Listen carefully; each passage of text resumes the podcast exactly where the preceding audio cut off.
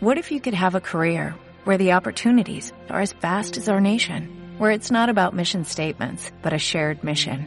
At U.S. Customs and Border Protection, we go beyond to protect more than borders, from ship to shore, air to ground, cities to local communities. CBP agents and officers are keeping people safe.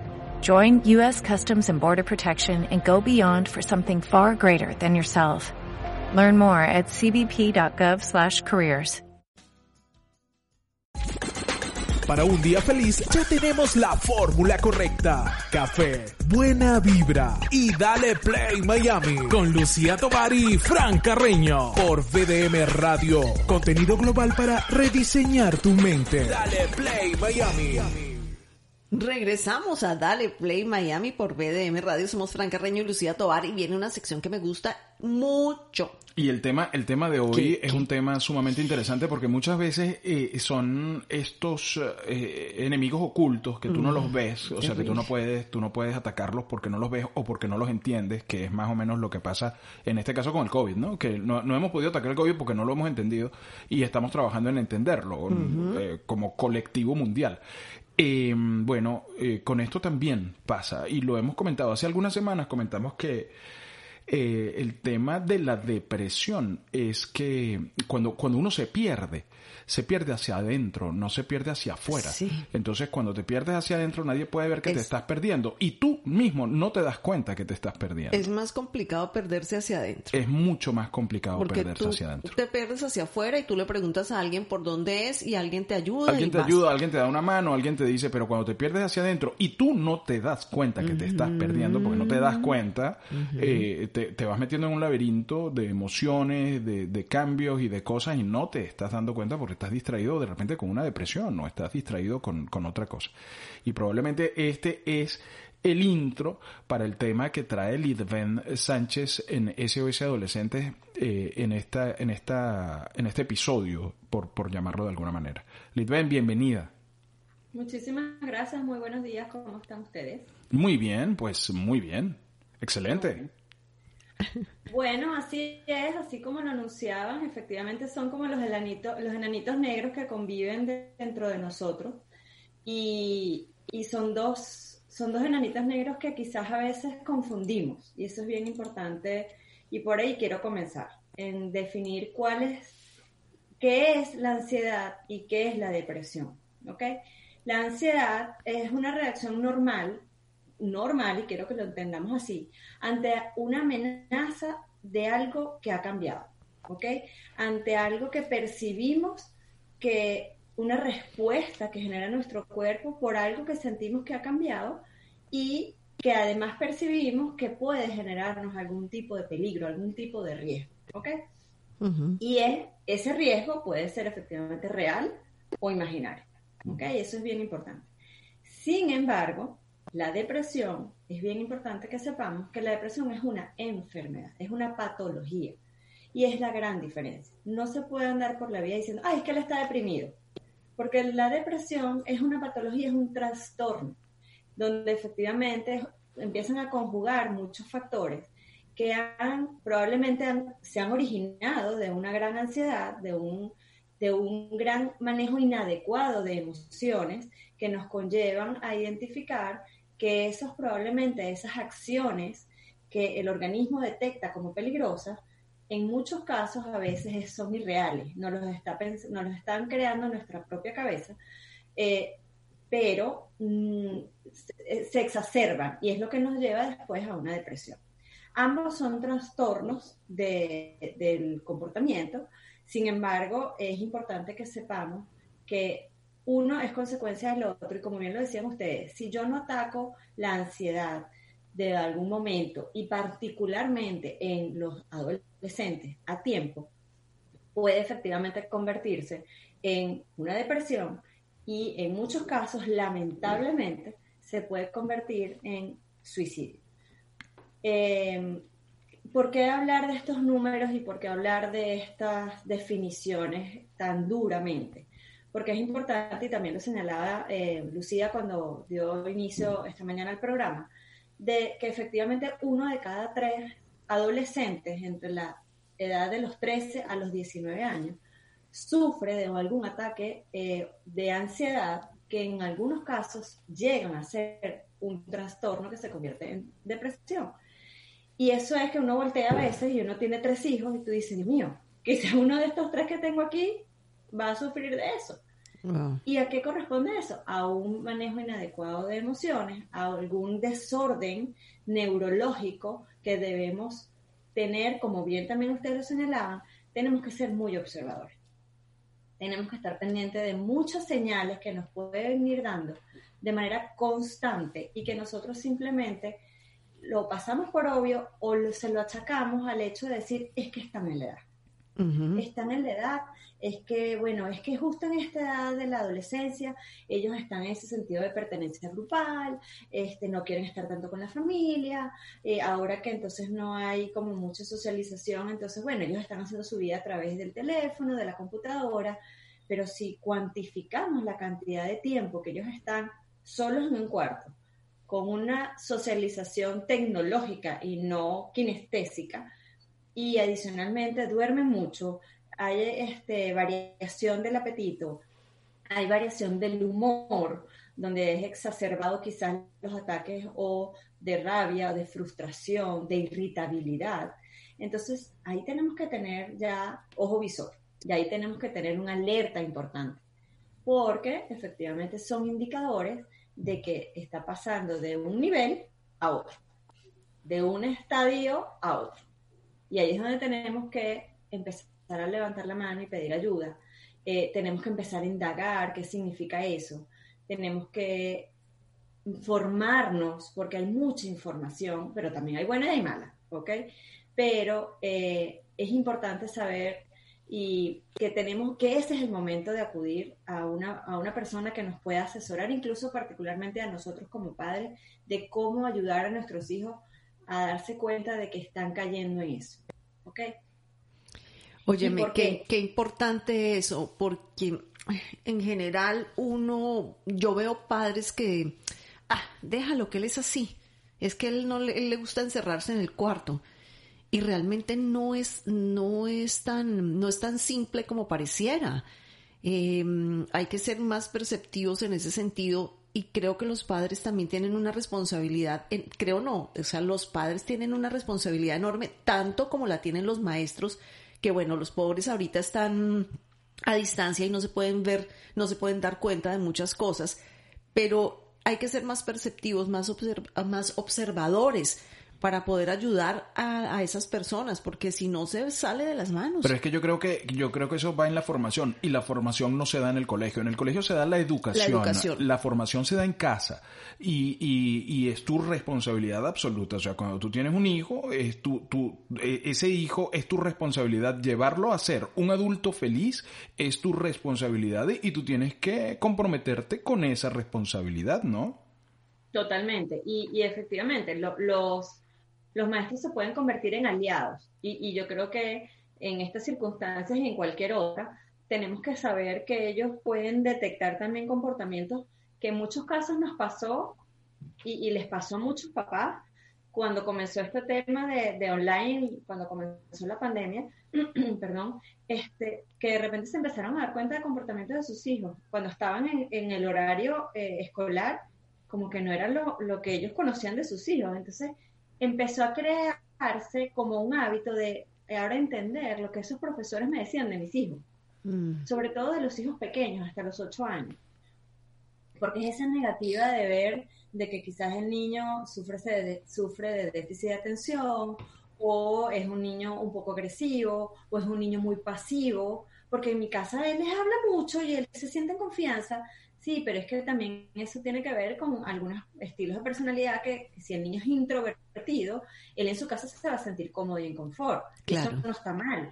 Pero cuando es la interacción del día a día, este, y una maestra te, te, decía que tu hijo era callado y no participaba en clases, tú decías, no, eso es imposible, esa profesora la tiene agarrada con mi muchacho.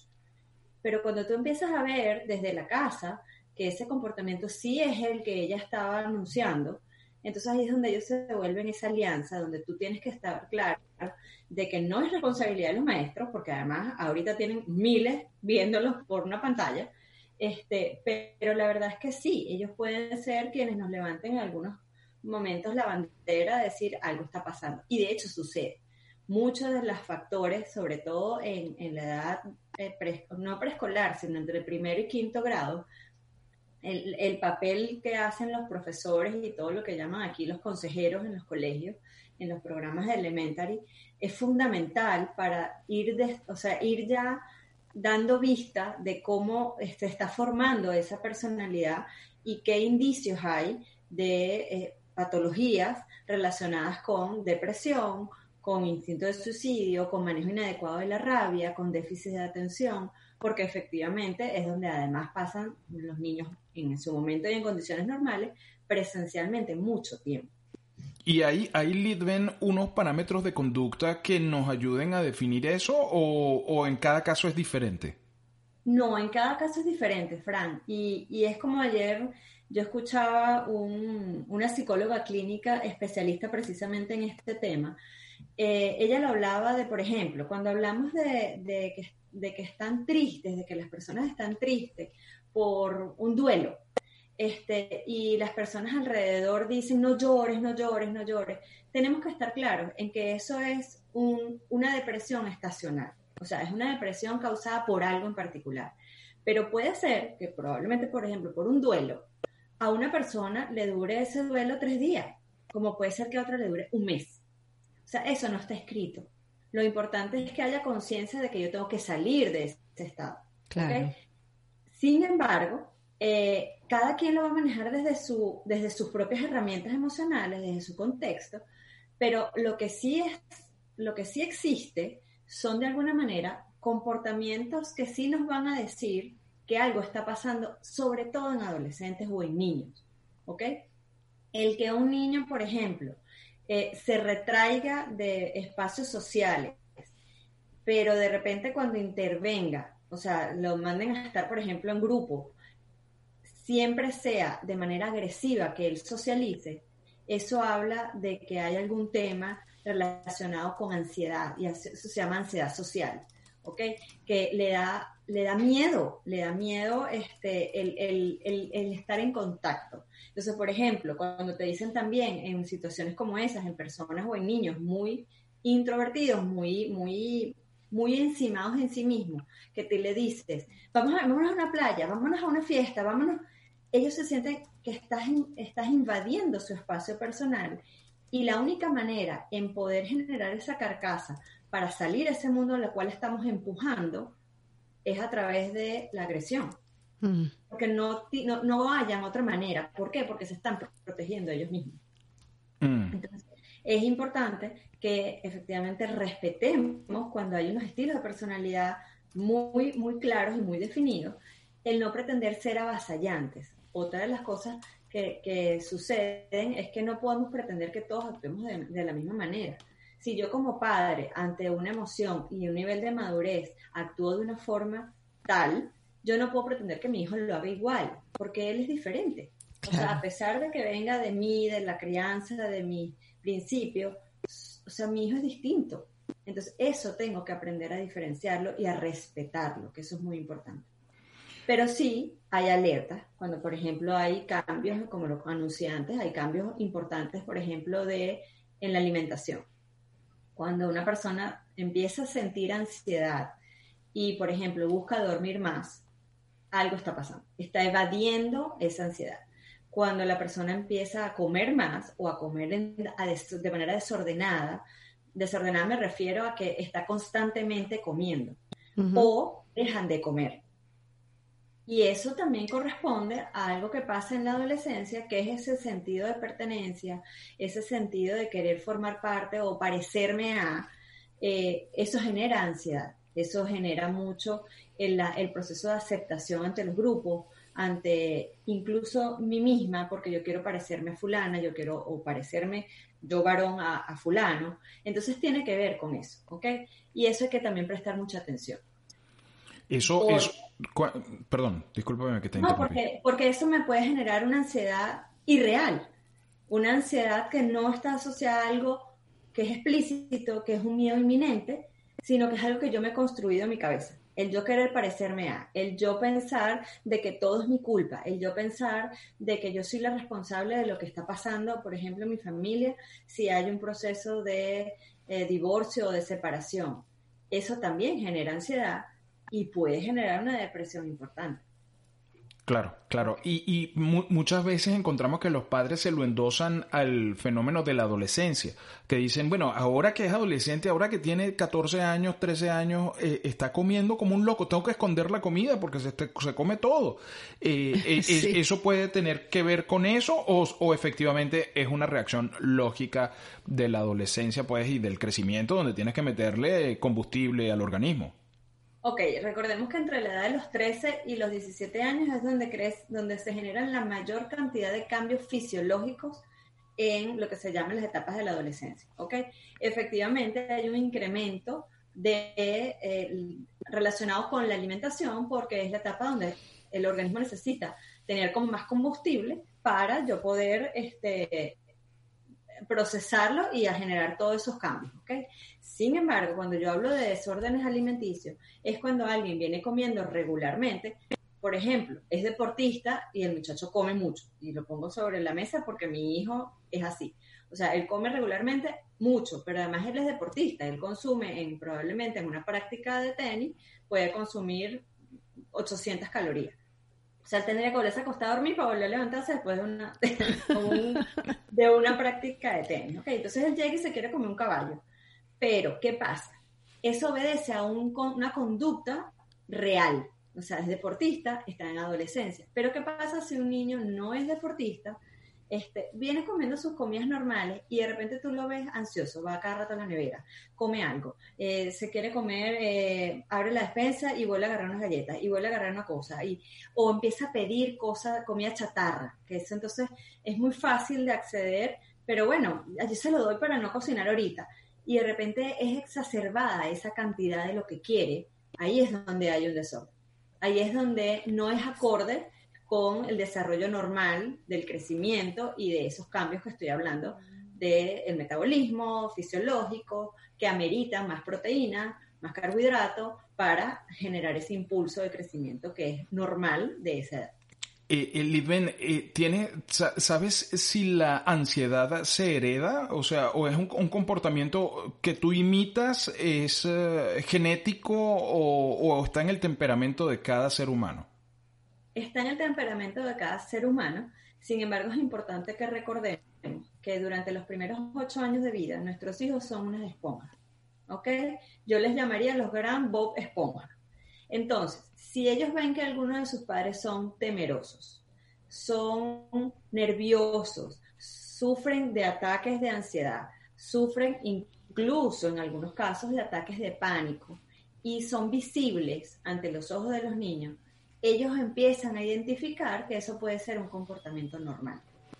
Lo imitan, pero después eh, pudiera ser visto como algo crítico cuando ya efectivamente nos damos, nos damos, mm, nos cuenta. cuenta de que esas causas por lo que se está generando esa ansiedad, ese ataque de pánico, es producto de algo modelado. ¿Sí me explico? Sí, sí, perfectamente. hereditario que venga en el ADN, no, pero sí es una conducta que ellos pueden imitar. Claro, que después, a determinada edad, ya no es que lo estoy imitando, es que ya forman parte de su comportamiento. Sobre todo cuando hay esos modelos de personalidad que el hijo imita por, por admiración mm. o la hija eh, eh, imita, eh, imita por, por, admiración, por, porque, porque lo siente como que si no soy así estoy traicionando lo que mi papá o mi mamá me dijeron en toda mi vida y esto es una demostración de amor, un, poco de manipulación, un poco de todo. Tienen mucha identificación a veces con, con uno de los padres y además se sienten orgullosos es que yo soy igualito a mi papá, yo soy igualito a mi mamá.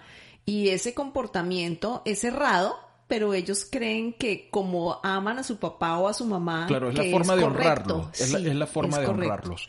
Y, y em, bueno, esto es una reflexión de nosotros, Aquí nosotros metidos, aquí de, nosotros de salida.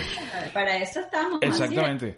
Eh, y, y, el ansioso se da cuenta de que es ansioso o no, o forma parte de, su día a día, ¿no? No, sí se dan cuenta, sí se dan cuenta y te puedo eh, una de las últimas sesiones que acabo de comenzar con una persona, con un adolescente de 16 años, eh, para mí fue maravilloso porque él, él es el que pide ayuda porque se da cuenta que ya está sufriendo ataques de pánico y dice, yo no estoy en paz con eso, yo quiero y necesito ayuda. Wow. Este, y, y, y obedece a eso, que se dan cuenta de que eso no es normal, de que eso no está bien.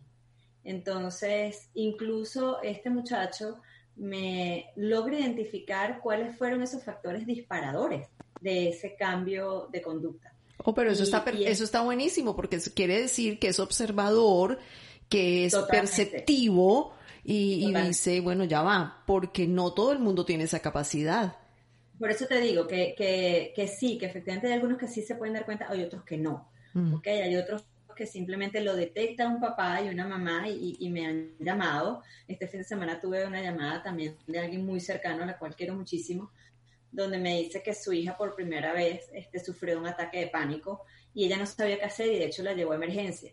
Y, y una de las cosas que me sorprende es que cuando empezamos a hablar de, de que cree ella que lo, que lo genera, ella dice que, bueno, han habido muchos cambios en su vida en este momento. Y aunado a eso, cuando ella se incorpora al colegio, se da cuenta que la pusieron en dos materias Advanced y Honor. Entonces la niña siente mucho miedo de no poder dar la talla. Claro, de no, de no. Bueno, y eso le pasa a uno en, todas las etapas de la vida, no solamente en la adolescencia. Mm. Exacto, pero imagínate en una adolescencia donde todo te está cambiando, pero adicionalmente tú crees que no puedes, pero además viene siendo una niña muy buena, muy eh, excelente estudiante, pero ahora te subieron la vara mucho más alto, pero tú no crees que estás no estás preparada para eso. Entonces, desde ahí es, vuelvo yo, insisto, yo creo que la base fundamental de todo esto es, de por parte de los padres de esta llamada, por ejemplo, de SOS que me hicieron el fin de semana, uno de mis consejos fue, ayudemos y hagamos todo para que el autoestima de esos niños sea mayor a lo que nosotros creíamos que la tenían. ¿Y cómo es eso? A través de, a mí me parece una terapia maravillosa que yo siempre invito a que hagan cuando suceden este tipo de cosas que se llama la terapia de la ficha. Dejemos papelitos ocultos y de repente sorpresa a nuestros hijos dándole mensajes positivos. Estoy orgullosa de ti por tal cosa. Eh, me encanta cuando haces tal cosa. ¿Por qué? Porque cuando empieza a ver ese nivel de ansiedad, ellos ven, la ansiedad se genera en función a lo que puede pasar en el futuro.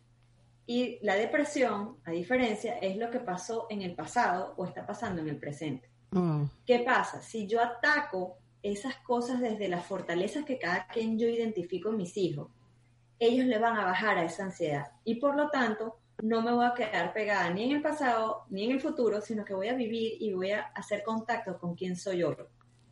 Y eso es lo más importante cuando esto sucede.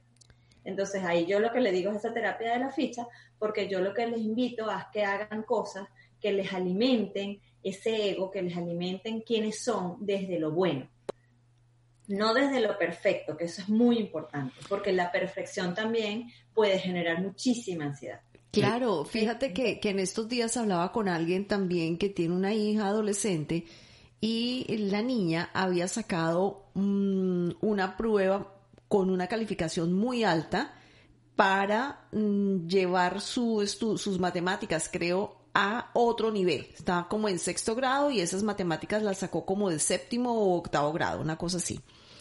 Y pues la reacción de los padres es decirle, no, pero ponte tú ahí. Pero resulta que tanto la maestra que le hizo las pruebas como sus padres le dijeron, ¿qué quieres hacer? ¿Tú quieres quedarte en las matemáticas de sexto grado o quieres pasar a el otro grado con otro grupo? Y, y ella misma decidió, cosa que me pareció fantástica porque incluso en el colegio fueron, fue donde le dieron la primera opción. Le dijeron, no necesitas pasarte. Dime tú qué quieres hacer. Tú estás, tú tienes un grado más alto en conocimientos. Y ella dijo, yo prefiero quedarme aquí y, y, sus padres también le, dijeron, ¿qué quieres hacer? ¿Por qué lo quieres hacer? Bueno, porque prefiero quedarme con el mismo grupo, porque mm, voy a, no quiero em, llenarme de cosas ya con todo lo que tengo, con el estudio en casa, etcétera. Y me pareció fantástico y lo, lo, quería o lo quise mm, lo quise comentar porque también tiene que ver con eso que tú estás diciendo no presionarlos a que tú eres inteligente entonces puedes con cinco materias más y cosas de ese estilo que a veces los padres entonces déjalo vivir o sea si si ella se quiere quedar en las matemáticas de sexto grado que se quede en las matemáticas de sexto grado va a repasar su materia y va a seguir no Sí, ahí, ahí es importante, primero me parece maravilloso que le hayan consultado porque ya a esa edad y en ese momento quienes están presentando y quienes, es lo que yo siempre digo, nosotros podemos impulsar, pero al final nuestros hijos son los que efectivamente se van a encontrar después con ese conocimiento, con esa materia, y nosotros a veces decimos, pero pon las materias avanzadas, pon no sé qué, pero tú dices, ya va, pero es que no soy yo el que la voy a, a cursar, es mi propio hijo, entonces yo me tengo que, ahí tengo que ser empático, ¿ok? Sin embargo, hay que estar en, esos casos en particular, Lucy, hay que estar bien pendientes de que eso no se haga costumbre y que después la niña, o la niña o el estudiante o cualquiera que sea en esta circunstancia, se mantenga, quiera mantenerse siempre en su estado de confort para no arriesgar. ¿Ok? Porque eso después puede convertirse, y si tiene un nivel intelectual por encima del promedio, y si tiene el conocimiento para poder avanzar, ¿qué puede pasar? Que si la dejo en una clase regular, esa niña se me va a aburrir muy pronto. Claro. ¿Ok? Entonces, ahí hay que entonces estar pendiente de cuáles son esos indicios de aburrimiento, porque lo que puedo hacer es redireccionar esas energías en otras cosas, en que ella, estimularla, que ella vaya avanzando de manera independiente hacia otras clases, este, que vaya averiguando qué significa ir a otro nivel, para que ella ya sepa que el brincar no te tiene que generar miedo al contrario, ya tú te vas anticipando, ya tú vas viendo qué es lo que es y tienes más herramientas para sentirte confiada en que sí lo puedes hacer. Qué interesante. A pesar de que la decisión sea de ella, ¿ok? Oh, Pero importante que no nos quedemos siempre en preguntar porque ellos siempre se van a querer hasta determinada edad en el espacio de confort. Pues, claro, y te genera, te genera entonces más inseguridades más adelante, cuando, cuando eres adulto. Claro. Exacto. El nivel de riesgo que yo voy a medir este, siempre va a ser extremadamente controlado. ¿Y qué quiere decir eso? Que voy a ser una persona muy estable, muy en, en, la línea recta, y esos picos, al contrario, me pueden en algún momento generar mucha más ansiedad que lo que le generaría a cualquier persona que está en un proceso siempre como de, un riesgo mucho más acelerado. ¿okay? Quiero para cerrar, que yo sé que ya nos quedan minuticos, este, con unas cifras importantes que conseguí en la Organización Mundial de la Salud, que habla del siguiente step, y no por eso quería dejarlo pasar, eh, en relación a la prevención del suicidio, ¿okay? que es una consecuencia de, en muchos casos, el siguiente nivel de una depresión severa o clínicamente demostrado que puede ser el siguiente nivel. El suicidio, lo voy a leer textualmente. El suicidio es una de las tres primeras causas de defunción entre las personas de 15 y 44 años en algunos países. Oigan bien, y la segunda causa en el grupo entre 10 y 24 años. Mm. Estas cifras no incluyen las tentativas de suicidio, que son hasta 20 veces más frecuentes que los casos de suicidio consumado. Dios. Entonces, conclusión. Tenemos que hacerle caso a esas señales para atacar a tiempo. ¿Cuándo pedir ayuda? Cuando simplemente sintamos como padres que algo no está bien. Eso creo que es el principal instinto para poder pedir ayuda. Y creo que es muy importante porque nos puede ahorrar muchos dolores de cabeza, muchos miedos que son reales cuando efectivamente ya nuestros hijos tienen cambios de conducta que nos están diciendo algo está pasando. Bien, bien. Increíbles las cifras. Sí. Y muy preocupantes. Preocupantes. Muy preocupantes. Porque también tiene que ver, creo que con mucho leía yo ayer en un artículo que encontré por ahí, bueno, preparando también este, este segmento, eh, que mm, eh, esas, esos em, niveles de vida que la gente muestra en las redes sociales, que en la mayoría de las veces no son reales, Entonces, ellos, hay niños o hay adolescentes que se crean como unas expectativas demasiado altas con respecto a eso y eso les genera mucha ansiedad porque ven que eso no lo van a poder lograr. Y lo, y lo más triste de todo eso es que con los años uno se da cuenta de que no tenía sentido. O sea, cuando ya tú, ya, cuando tú llegas a, cierta edad, como la mía, por ejemplo, tú dices, pero eso no tenía sentido. O sea, eso no te, pero uno se va poniendo, uno mismo se va poniendo esas varas altas y entonces dices, no, lo quiero hacer, lo quiero hacer porque quiero que la niñita del colegio que me gusta se fije en mí. Lo quiero hacer porque quiero ser el líder de mi manada. Lo quiero hacer para sorprender a mi mamá y a mi papá y estén orgullosos de mí. Lo quiero hacer y entonces te vas planteando una cantidad de retos tú solo, automáticamente tú solo que, eh, eh, bueno, te llevan, quién sabe, al no lograrlo, te llevan a la frustración, te llevan a la depresión, te llevan a una cantidad de cosas y después cuando llegas a determinada edad, tú dices, eso no tenía sentido, hermano. y ahí esos, son, esos son indicadores, eso que acabas de decir, Fran, eso tiene que ser un indicador para los papás. O sea, que mi hijo de repente está haciendo cosas que normalmente no hace, hay que preguntar por qué. Hay que atreverse a preguntarle por qué. Y si la respuesta es, bueno, porque es que me gusta la muchachita, o es porque alguien me pidió que lo hiciera porque es un reto, o alguien, ahí hay que generar una alerta, es empezar a buscar la explicación para darle herramientas para que sepan que no es la aceptación, es que tú te sientas bien contigo mismo. Y eso es lo más importante. Así es, así es. Lidben, eh, ¿estás apurada? ¿Te puedes quedar con nosotros para cerrar tu segmento y, y, continuar en la siguiente parte un, un poco más uh, tratando otros temas? No, no, no, para nada, aquí estoy. Ok, voy a hacer una transición, voy a poner la identificación para cerrar tu segmento y, y, vuelvo. volvemos? Ni siquiera musiquita, volvemos con. Vamos a aprovecharla. vamos, a aprovecharla. Vamos a sacarle el jugo, vamos a sacarle el jugo. Porque así es como deben iniciar tus mañanas. Mm, mm. Nada de pausas. Mejor, dale play Miami con Lucía Tovar y Fran Carreño. Dale play Miami por BDM Radio. Contenido global para rediseñar tu mente. What if you could have a career where the opportunities are as vast as our nation, where it's not about mission statements, but a shared mission? At U.S. Customs and Border Protection, we go beyond to protect more than borders from ship to shore, air to ground, cities to local communities. CBP agents and officers are keeping people safe. Join U.S. Customs and Border Protection and go beyond for something far greater than yourself. Learn more at cbp.gov/careers.